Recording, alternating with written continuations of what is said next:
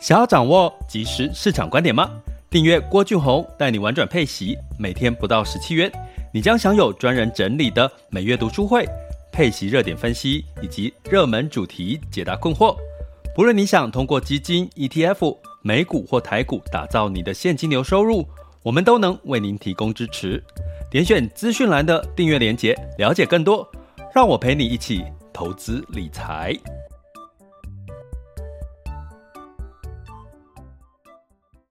这里是完全配息笔记投资讲白话，一个从投资人角度带你一起掌握全球市场的脉动，分析配息标的、美股、台股、A 港股即时热点，陪伴你不再害怕市场涨跌的风险，一起稳健财富成长。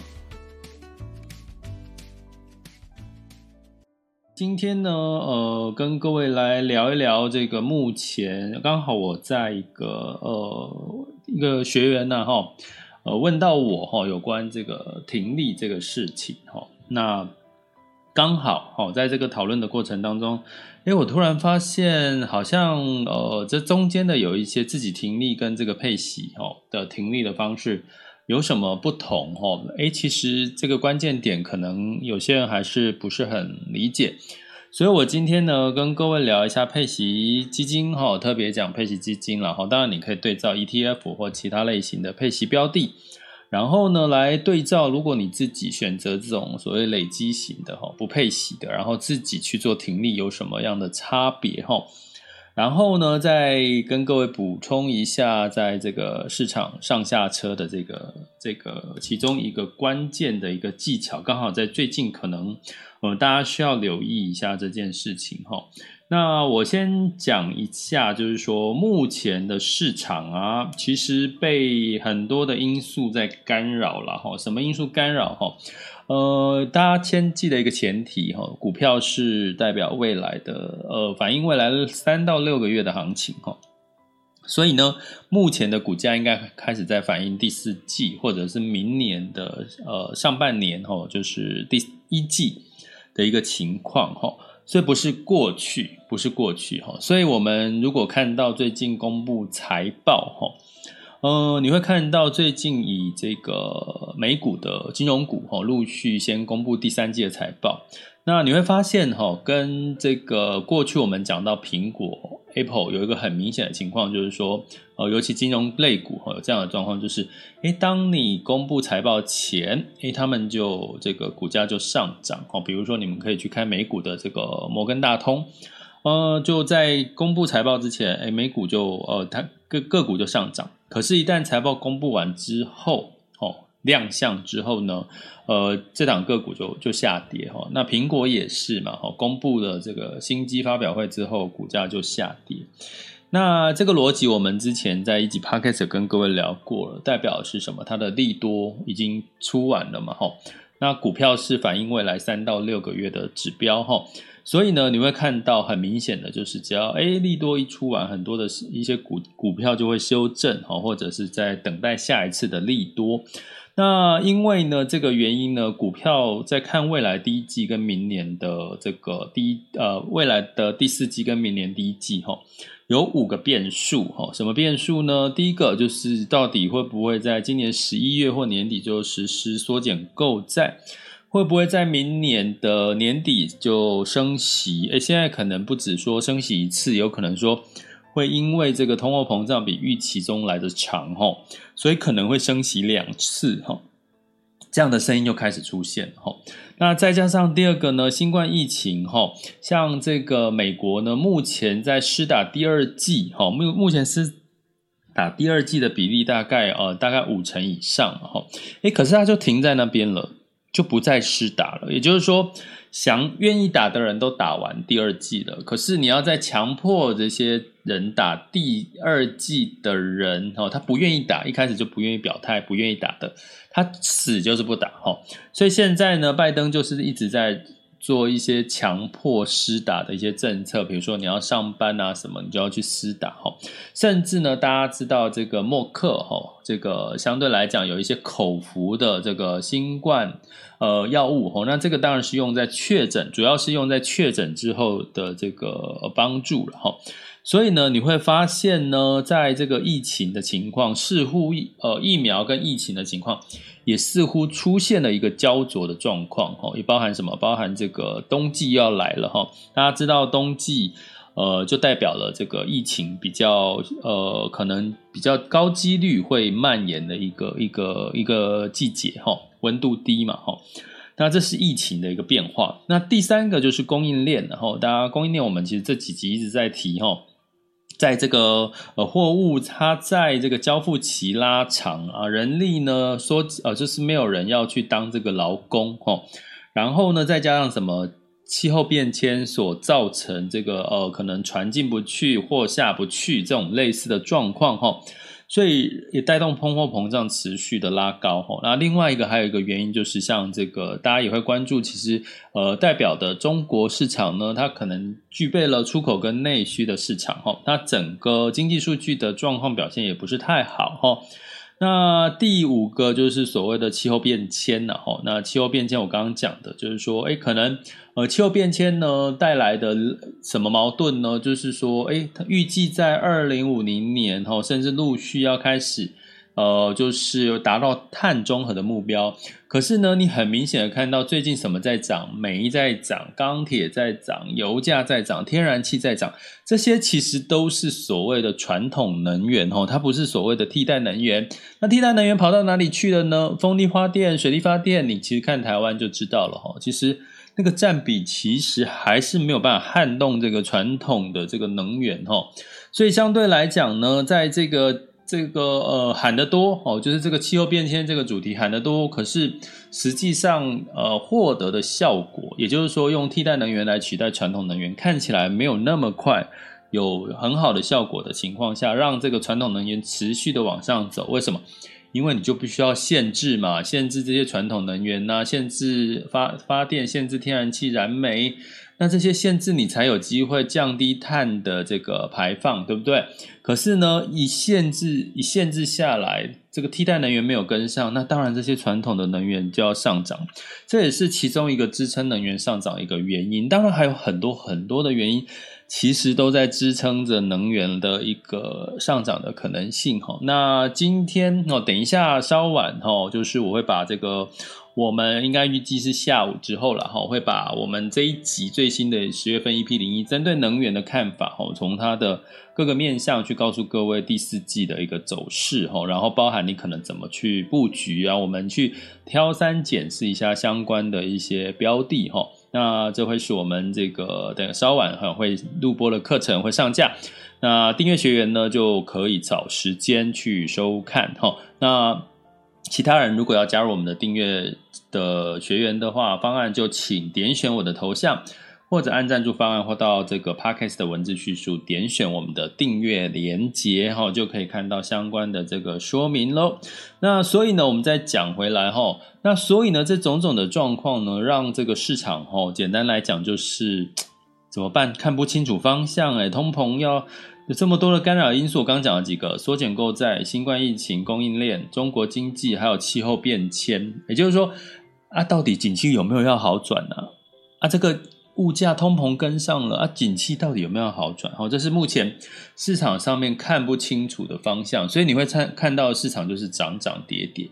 可是呢，有什么什么部分是我们看得清楚方向的？第一个就是所谓的美元，哈，美元肯定是升多于跌了，哈，所以你看到最近美元兑台币已经到二十八点多了，哈，美元指数也是往上走，哈，那这个是已经很明确的态势，所以这个明确的态势你就不要连，如果连这个功课你都不做。那你就是说，比如说你在投资标的，可能选择以美元计价，相对来讲会在这段时间是比较大的优势。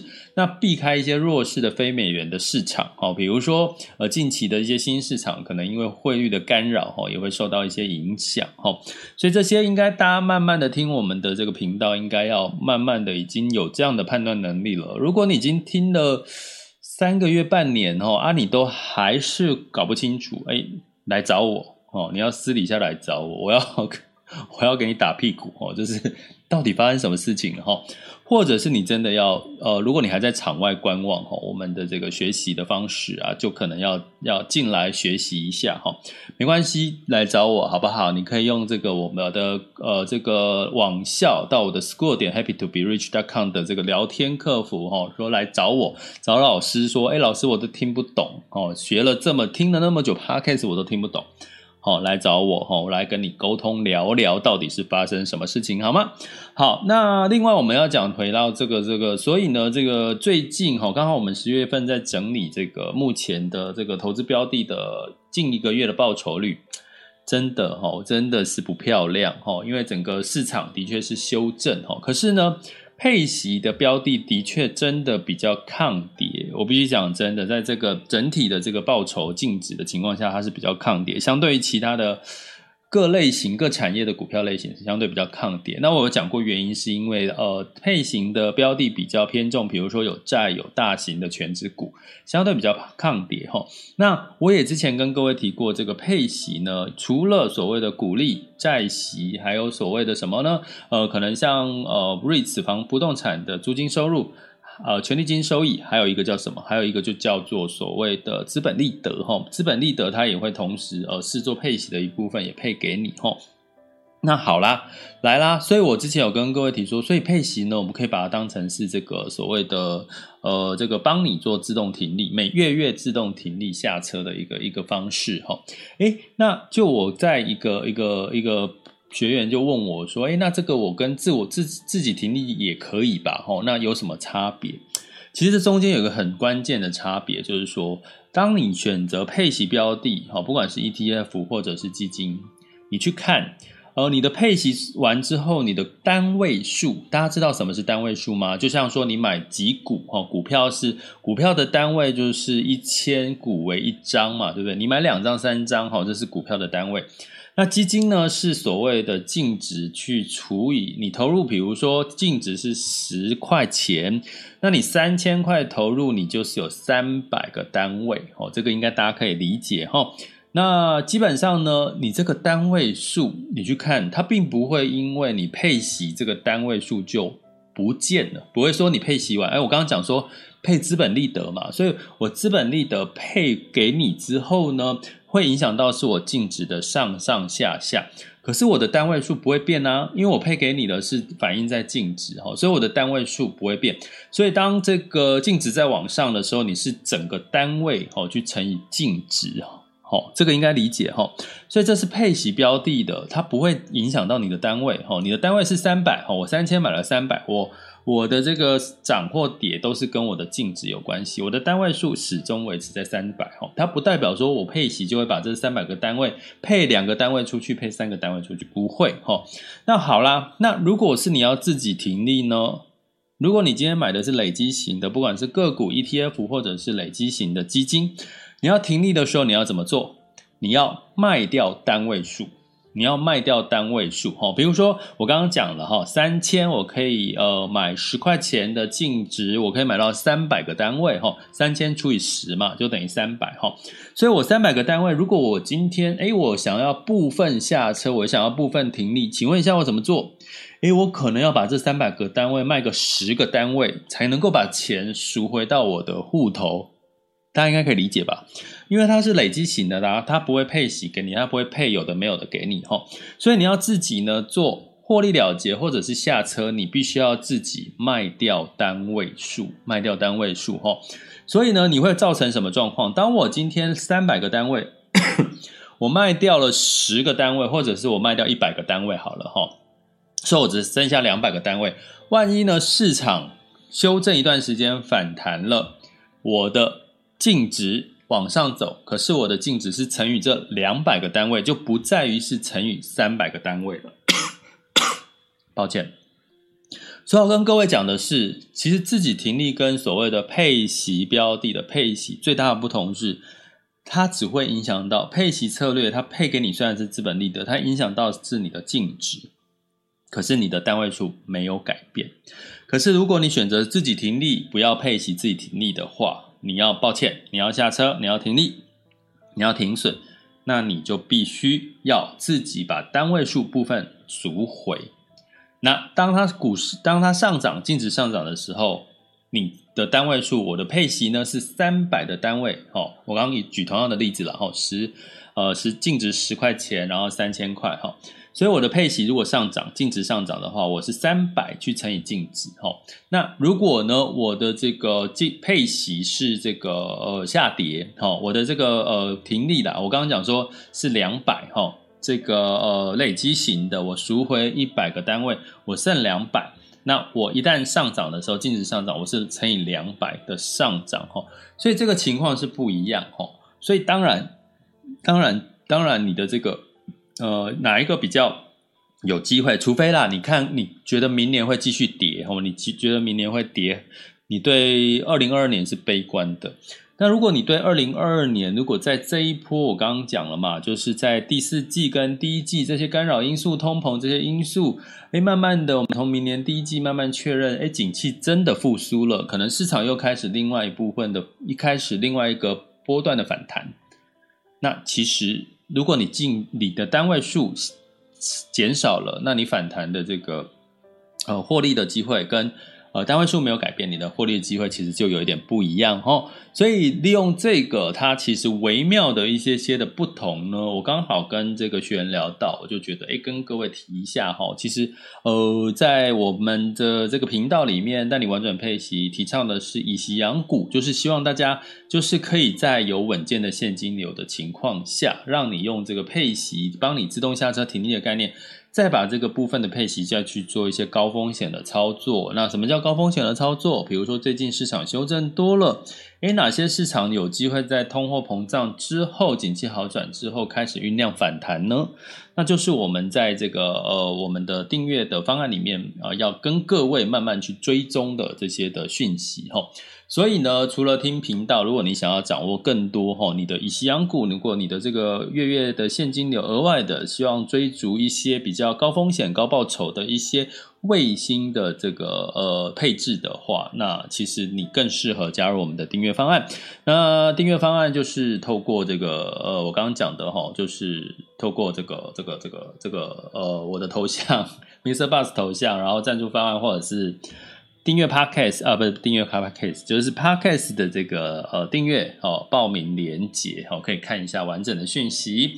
那最后我们跟各位讲一下，那上下车一个关键技巧哈。最近因为我在这个我们的赖群的这个学员群，其实我有提到一个第四季哈，大家知道哈，就是当你看好为什么我。会建议大家，就是你在上车，哦，你在购买投资一个标的的时候，你一定要知道你为什么去买它。当你知道你为什么买它的时候，你才知道你什么时候要下车，吼。那。呃，近期第四季大家知道是消费旺季嘛，吼，所以呢，在这个照理说第四季消费旺季，第三季开始慢慢跟上的时候，消费应该会是在不管是在财报，在各方面的预期，应该都会是。比更好的一个亮点吼，那这是我们看好这个消费产业在第四季的一个原因吼。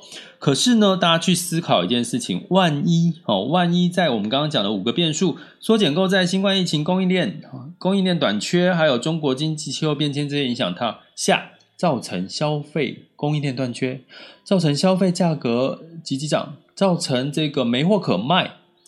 那会不会影响到第四季的消费呢？那我跟各位讲过，股票是反映未来的这个第三到六个月的行情嘛。好，所以如果说你知道你当初什么原因要购买消费，那你可能会不会因为最近的状况，反而在这个时候你可能要考虑，因为这个我们看好消费的一些原因可能慢慢的消失了，那你可能要做什么？所谓的上下车这个技巧，所以我这边跟各位讲，提醒一个上下车的一个关键技巧，就是说，你你一定要知道你为什么要上车。你你买这个个股，你买这个，我、通常你会听到呃学员呢，你们在问我说，哎，我老师这这个标的怎么样？这个标的怎么样？我通常都会先问你们，你为什么会选这个标的？那个原因是什么？我是在提醒你们说，如果你知道你为什么选这个标的，其实你就会知道什么时候该卖。或者是要不要呃下车，或者是继续在车上，因为你知道那个原因没有改变呢？那个让你上车的原因一旦没有改变，你就继续在车上。哈，这个就是一个最简单的一个上下车的逻辑，但是它却是很关键。哈，会让你没不会因此而迷失迷失方向。会说哦，现在到底诶，现在没有没有涨诶，接下来会不会继续涨啊？那我接下来就问自己说：哎，我当初买这档标的的原因是什么？哎，他的理由消失了吗？他看好的理由消失了吗？哎，还没有哦，那我就可能继续在车上。好，哎，那我看好的理由，哎，消失了也不见了也，那我可能就要下车了。哈，所以这个很简单的逻辑判断的上下车技巧，哈，请各位一定要牢记在心上，哈。因为其实这是一个很基础，可是却是非常重要的一个上下车的一个关键技巧哦。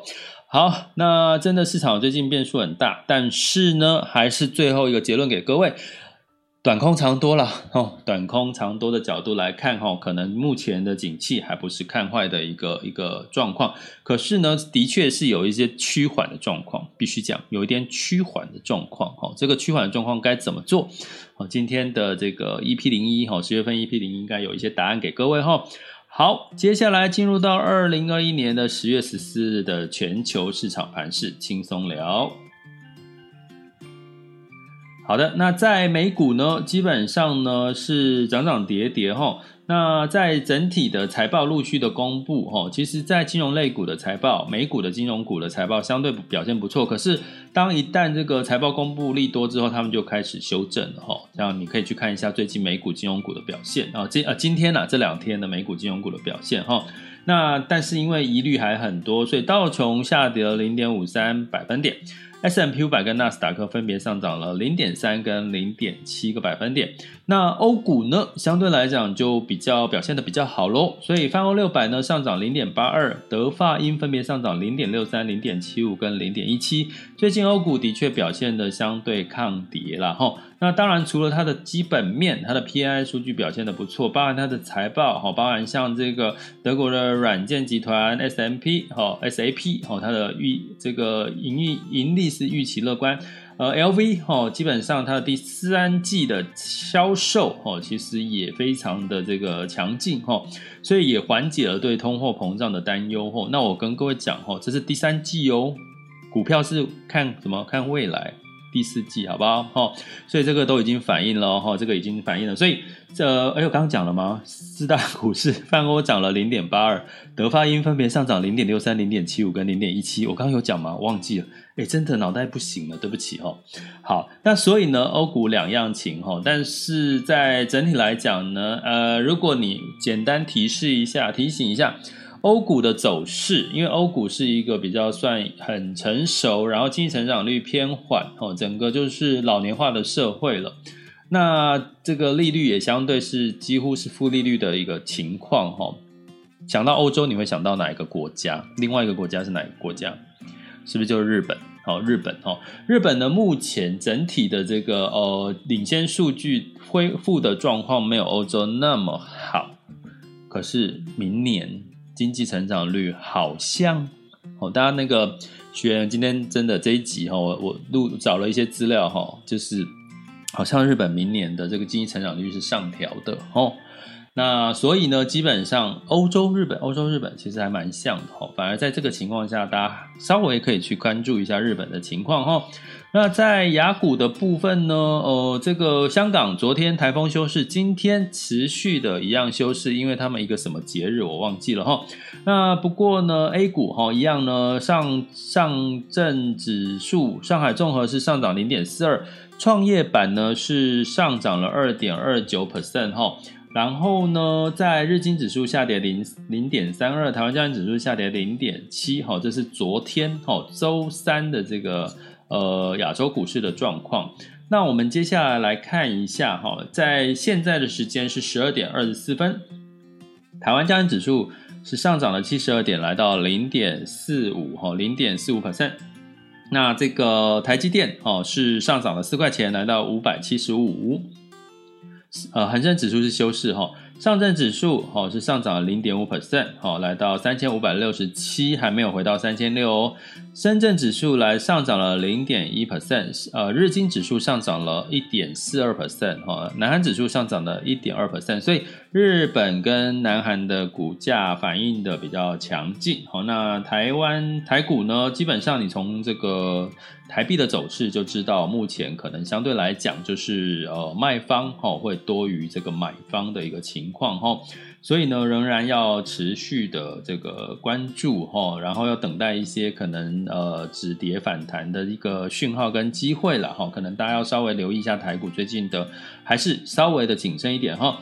那在能源的部分，布兰特原油下跌了零点二二，来到八十三点二四美元哈。那油价稍微走低，那对于这个 OPEC 呢，这个对于原油的需求，它它的看法，哎，其实有些人是持怀疑的态度哦，会觉得说真的油有那么好吗？今天的这个这一集会解答我们的订阅学员有关于能源接下来看好还看不好的一个。呃，趋势的一个一个很明确的一个方向的看法哈，那就麻烦各位订阅哦，就是每天不到十七块钱就可以掌握市场跟目前未来的一个趋势跟这个呃标的挑选的一些法则技巧的状况哈，我觉得呃希望更多人加入我们以息养股的行列喽哈，怎么做？就是订阅 Podcast 哈，点选订阅连结哦，讲这句话呢一一次要讲。一个要讲三次哦，其实有时候讲一讲自己都会笑。然后呢，就是按赞助方案或点选我的头像哈，都可以哈。那其实最近，其实我也在观察，等待这个油价可以稍微跌一下了哈，稍微跌一下，至少至少你还有。就是进场的一个好的一个时机点哈。那在这个金价部分是收涨两个 percent 到一千七百九十四美元每盎司后。那原因是这个什么哦？最近的十年期国债收益率稍微回落了哈，让金价哈稍微的提振了一些。那这个呃美元指数也稍稍的滑落一点哦，来到了九十四美元指数哈，美元指数哈。美元兑台币来到二十八点二，二十八点二。那其实不值得留意的是，其实澳币兑换台币也来到二十点九，哈，澳币也升值了，哈。所以你可以知道，整体的台币呢，对于其他的货币呢，相对是比较弱势一点的，哈。那在这个美元兑换人民币是来到了六点四二七八。如果大家有这几天一直都有在听六点，记不记得六点四六、六点四五，现在六点四二，代表是什么？人民币升值跟台币两样情了，开始变走走向不太一样了。哎，现在人民币兑换台币来到四点四了，四点四了，人民币升值了，人民币升值发生什么事情？值得留意，好不好？看中国最近的表现哈，人民币升值是有利于呃中国股市，好，简单的逻辑是这个样子哈。所以呢，就持续持续来关注一下哈，目前最近的一个市场状况哈。那提醒各位几个因素，市场是呃短空长多，然后呢呃看指数跟选股或者是选产业可能会比看指数来的呃更有效益哈。所以接下来进入到我们第三阶段，哈，就是大家可以分享、交流或提问的时间。我们现场在线有两千六百多人，还有我们的 VIP 学员群的一部分。那如果有人想要问问题，现在就可以马上举手，我会把你 Q 上台的。抱歉，现在的这个发问只能在 Mr. Bus 的平台，哈。那所以大家可以 在这个时候，呃，举手发问，哈，马上现在已经开放了。那顺便提醒各位，Mr. Bus，大家会觉得说，我怎么都在 Mr. Bus 平台做这个直播哈？其实 Mr. Bus 它其实是台湾的一个新创团队，里面应该很多年轻人哈。对我来对对比我来讲，当然他们是年轻人哦。那他们在美国哦创创立的这家这个 Mr. Bus 的公司，那他们他们现在的流量跟这个全球的这个收听的用户，他们是先从收听音乐起家，应该有很多年轻人是用这个 Mr. Bus 在听 YouTube 的音乐哦。慢慢的，因为是走向所谓的声音这个领域哈，所以他们开始也进入到 Podcast 这个领域。所以呢，其实我觉得蛮适合的，因为都是用耳朵哦，打开耳朵来去享受或者去学习一些资讯哦。所以呢，在 MixerBox 其实呃跟他们其实是有一个比较呃密切的一个配合，我也很开心有这样的一个平台，可以让我跟各位接触哈。那基本上是台湾的一个新创团队在美国哦，美国成立哈。那未来会不会有 IPO 的机会呢？嗯，很期待哦，很期待 Mixer Bus 有有祝福他们有这个 IPO，哎，说不定他们不想 IPO 哦，所以所以所以这个这个见仁见智了哈。好。那时间就到这边喽。这里是郭俊宏带你玩转配息，给你及时操作观点，关注并订我，陪你一起投资理财。我们下集见，拜拜。